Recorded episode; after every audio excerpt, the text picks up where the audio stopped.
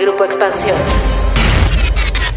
Esta semana en Geek Hunters. Elon Musk logró la adquisición de Twitter por 44 mil millones de dólares y aunque nos pese, este personaje será el único dueño de la plataforma, lo que la dejará como una empresa privada, donde las decisiones que se tomen estarán a cargo de este personaje. Pero, ¿por qué preocupa tanto que Musk esté al frente de Twitter?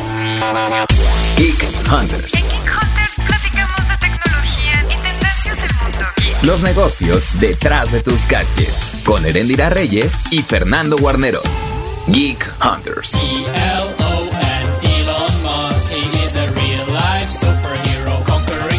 Hola Geek Hunters, mi nombre es Erendira Reyes, soy la editora de la mesa de tecnología en Grupo Expansión y pues creo que muchos, incluso hasta mi mamá, conocen a Elon Musk. Y eso es un milagro para el mundo geek porque obviamente mi madre no es tan fan de la tecnología, no lo ubica por ser el dueño de Tesla, lo ubica por ser un empresario que constantemente da de qué hablar porque salen noticieros. Y bueno, eso es relevante y por eso lo traemos a colación para saber quién es este personaje, o sea, por qué Elon Musk mueve tanto, es tan conocido y también pues eso cómo impacta a nivel de ahora la compra de una red social también muy controversial que es Twitter. Y obviamente para platicar de esto estoy con mis dos co-hosts favoritos, Fernando Guarneros y Ginger Yabur. ¿Cómo están chicos? ¿Qué me cuentan? Hola, hola, Ere. Fer, muchísimas gracias. Ah, saludos a todos nuestros Geek Hunters.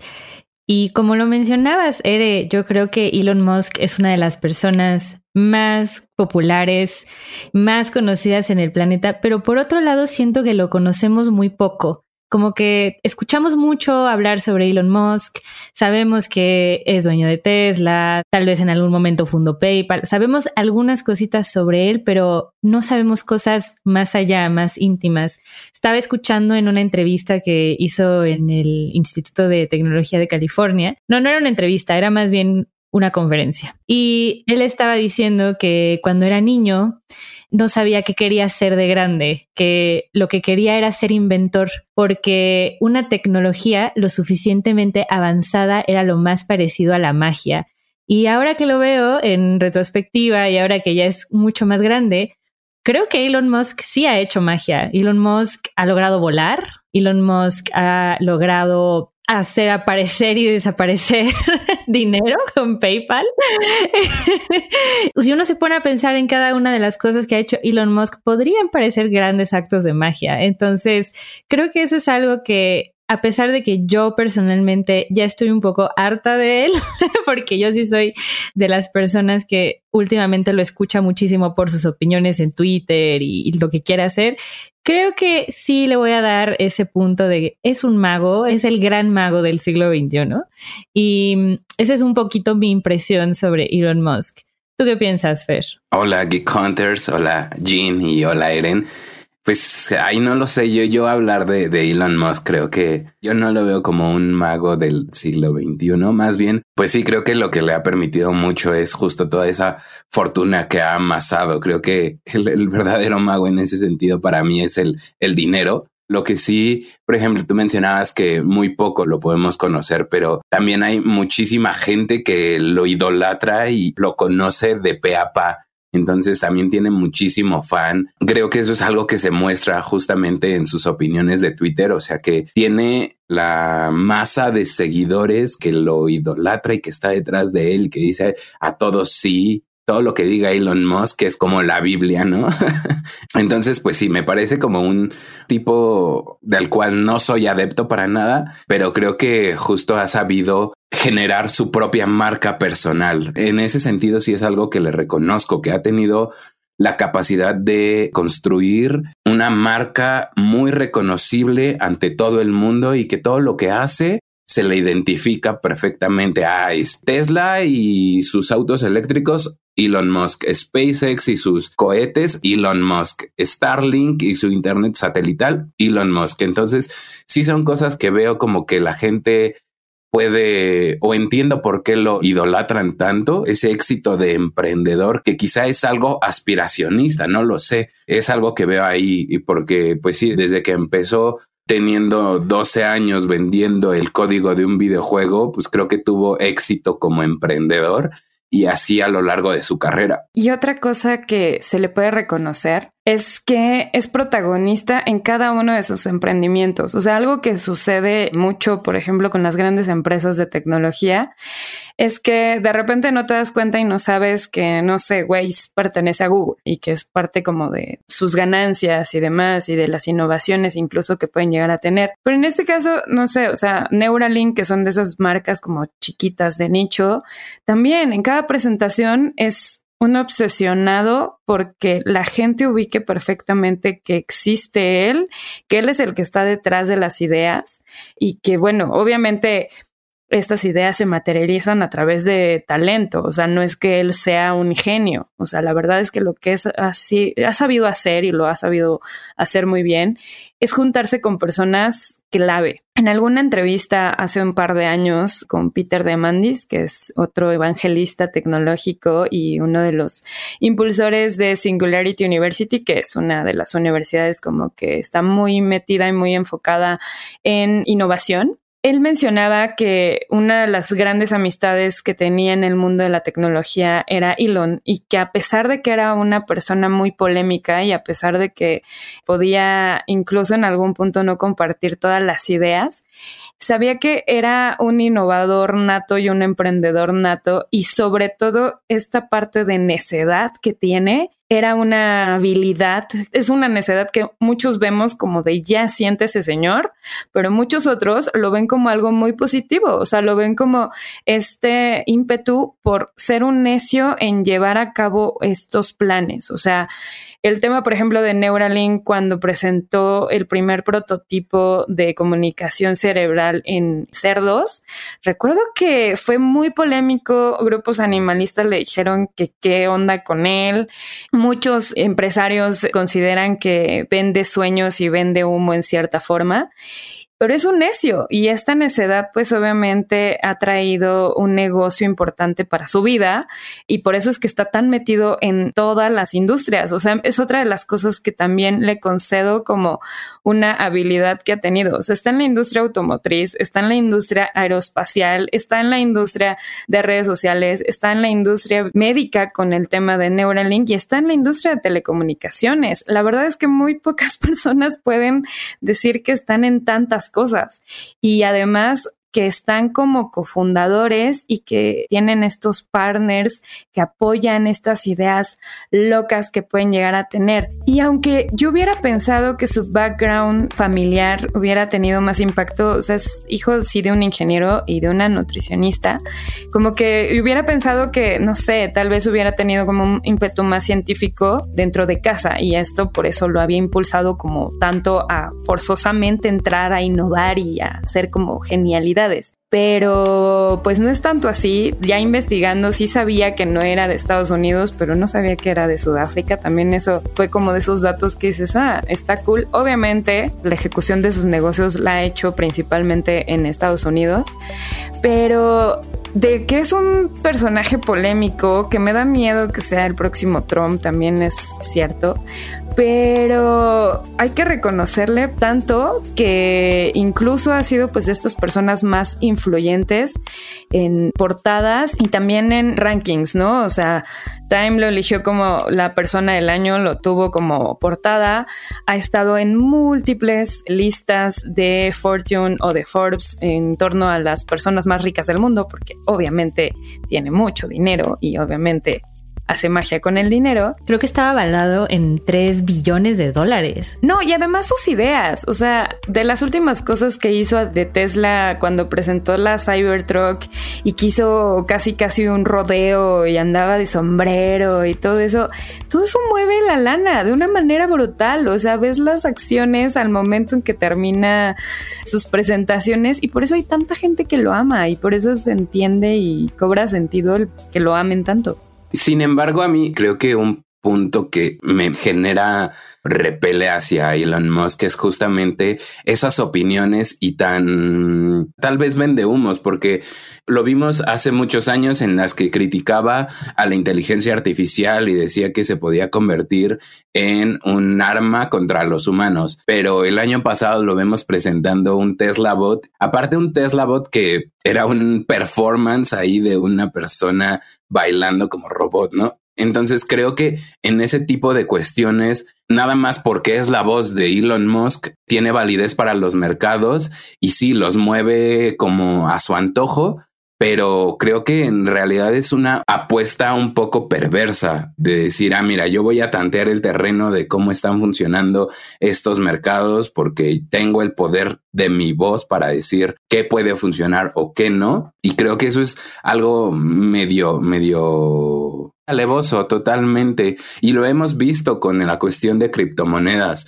Cuando estuvo en Saturday Night Live hizo que el valor de Dogecoin también esta esa criptomoneda meme que decían cayera en un 30% entonces Bitcoin también lo ha sufrido, incluso cuando anunció que se podía comprar automóviles de Tesla con Bitcoin, el precio de esa cosa subió muchísimo, pero a las dos semanas dijo ya no por cuestiones ambientales y la moneda otra vez se vino abajo. Entonces creo que ahí eso sí es muy alevoso la manera en que este tipo habla en cualquier foro público, no solo en Twitter. Y eso nos da pie a hablar un poquito sobre el rollo de Twitter. Vamos a adentrarnos a este tema que es justamente lo que ha sido polémico últimamente con Musk. Digamos que todo comenzó por ahí del 2018, cuando mm, Elon Musk lanzó un tweet que puso patas para arriba la bolsa de Estados Unidos. Y entonces la Comisión de Bolsa de Estados Unidos dijo, este hombre no puede tuitear sin previa aprobación de sus abogados porque nos pone de cabeza toda la bolsa empezó desde ahí una batalla legal de Elon Musk con las autoridades de Estados Unidos, de la bolsa de Estados Unidos. Entonces, ¿cómo pasamos de no puedes tuitear a comprar Twitter? Pues la historia de todo el tema de las acciones no es nada nuevo. Ha sido justo un parteaguas Twitter para que él pueda estar moviendo las acciones tanto de sus empresas como de sus apuestas, justo como decía Fer en la parte de criptomonedas, pero sobre todo, pues es la forma yo creo que más sencilla o que muchos analistas de varios medios y que se han consultado es la forma más sencilla de que no lo limiten. O sea, un poco la idea que se le ha dado a Elon Musk y que tienen muchos analistas de él es que pues sí, es un empresario caprichoso, es un empresario mal creado en algún punto, mal creado incluso a nivel de inversionistas que lo están mal creando porque le están dando dinero para que él pueda conseguir sus objetivos y que tiene que tener moderación.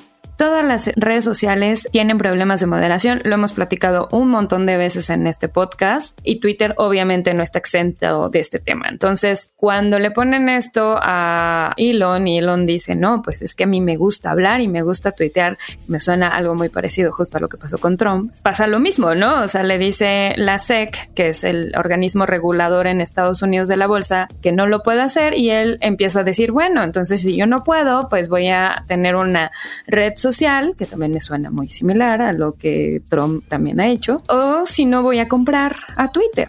Pero además la forma en cómo hace eh, la transacción de Twitter creo que es lo que también se me hace interesante de analizar.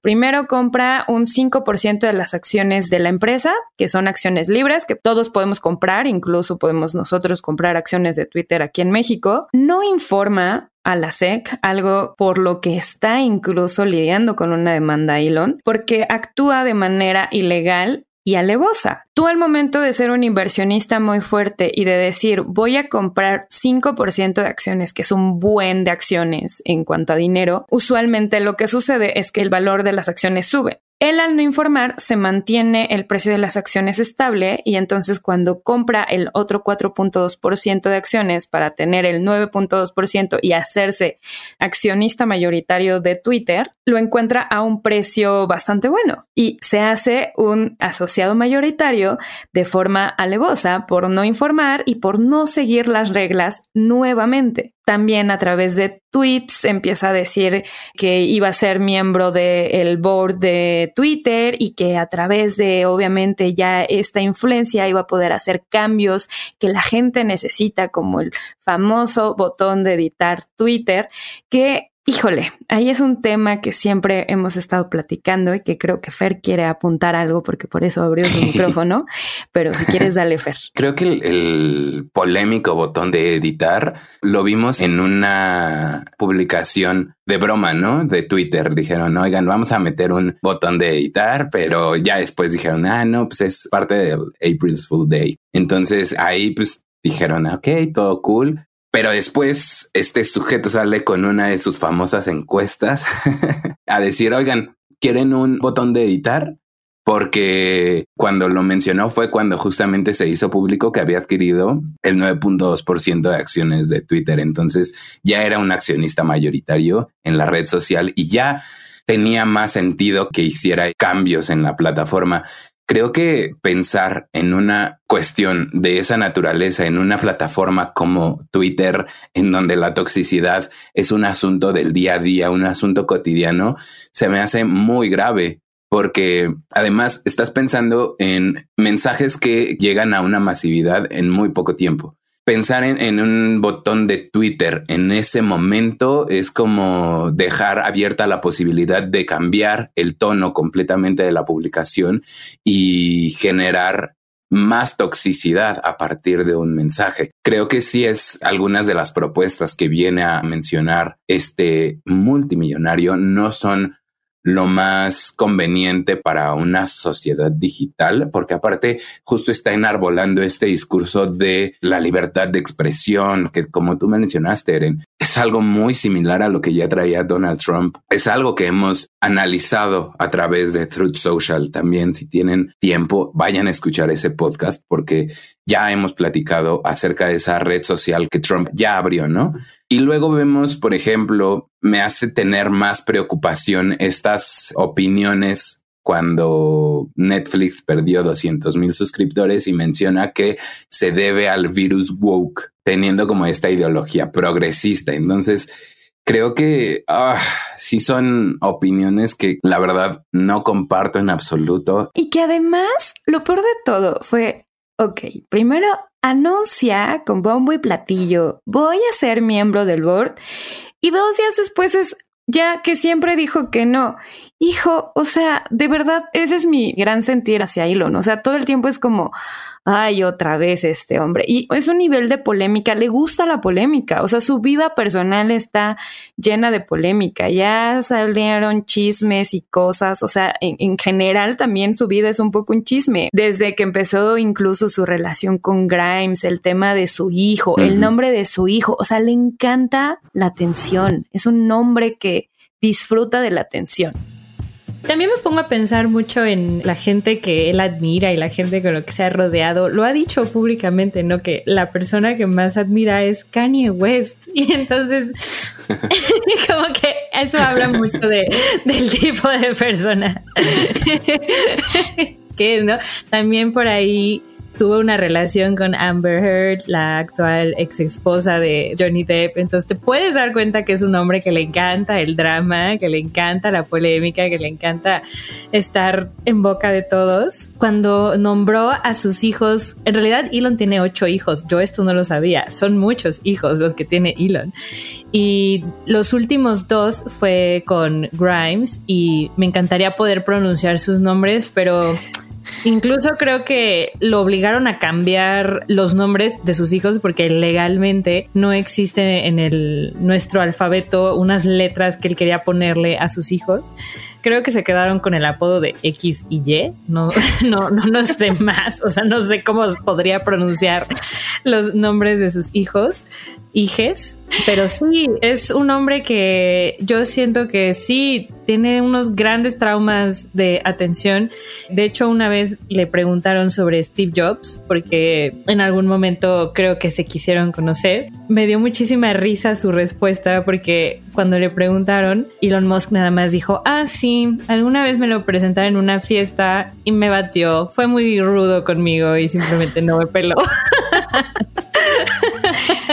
entonces, entonces creo que está, creo que le tiene tanto miedo al rechazo que por eso todos los días y últimamente más, más ahora que nunca, que ya cumplió 50 años, eso yo tampoco lo sabía. Se ve un poquito más joven, yo pensaba que andaba por ahí de sus 42, 43, pero no, ya está en sus 50 años y se ve que le está pegando grave la crisis. Algo que me sorprende como en este perfil psicológico que estamos armando de Elon Musk es que no es, o por lo menos no ha mostrado esos otros deseos como Jeff Bezos de ir al espacio, ¿no? Y, y, por ejemplo, o sea, sí vemos que puede ser alguien necesitado de atención, que le gusta recibir la atención por otros medios, pero por lo menos yo también habría pensado como, ay, este dude ya tiene SpaceX, ya debería andar volando por... Sí, ya debería andar en Marte abriendo su bar. ¿no? Sí, exactamente, ya tendría que estar en algún lado. Creo que si da ese siguiente paso, la verdad no me sorprendería para nada. No, y no quiero pensar en los traumas, o sea, estamos hablando del trauma que él carga, pero no quiero pensar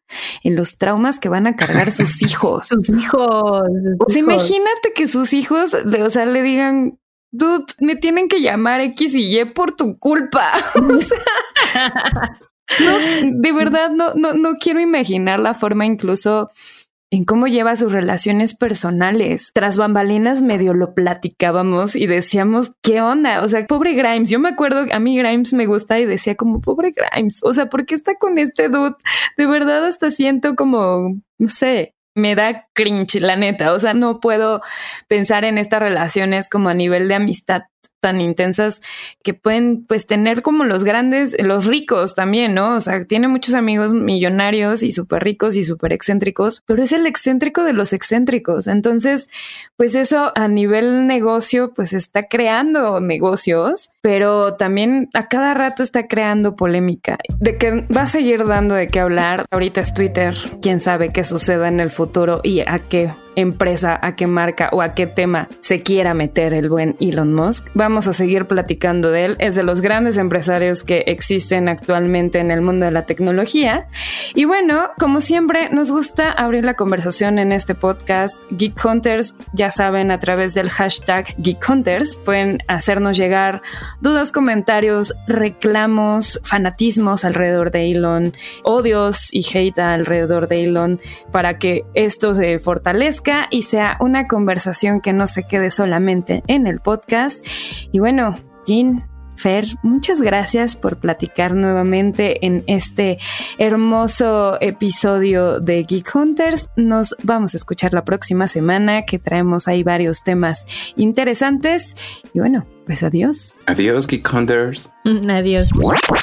Geek of the Week. Netflix sufre una pérdida de 200 mil millones de usuarios, de acuerdo con su primer reporte trimestral del año, lo que trajo varias consecuencias, desde la baja de más del 30% en las acciones de la compañía hasta modificaciones en el modelo de negocio. La mayoría de los especialistas atañen este fenómeno al fin del boom de consumo de contenidos en streaming que trajo la pandemia. De hecho, recientemente la consultora Kantar detectó que los hogares del Reino Unido están haciendo una limpieza de suscripciones, dando de baja servicios como Netflix, Amazon Prime, Disney Plus o HBO Max debido a la racionalización de su gasto familiar. En una carta a sus accionistas, Netflix reconoció que ha permitido de manera abierta que todo el mundo comparta sus contraseñas para usar la plataforma fuera del hogar. La empresa estima que 100 millones de suscriptores incurren en esta práctica indebida y prometió terminar con esto e iniciar una acción global tal pronto comience 2023. Otra estrategia que podría seguir Netflix es el lanzamiento de una suscripción más barata pero con publicidad. No sería la primera empresa de streaming que lo intenta. Disney Plus recientemente hizo un anuncio en este mismo sentido. Mientras que Netflix tiene esta pérdida, HBO Max reportó la adición de 77 millones de suscriptores de paga. De momento estaremos a la espera de lo que otras empresas reporten, como Disney o Amazon, quienes podrían dar mayor visión del futuro de Netflix en los próximos trimestres. Mi nombre es Erendira Reyes y este fue el Geek of the Week de esta semana. Hasta la próxima.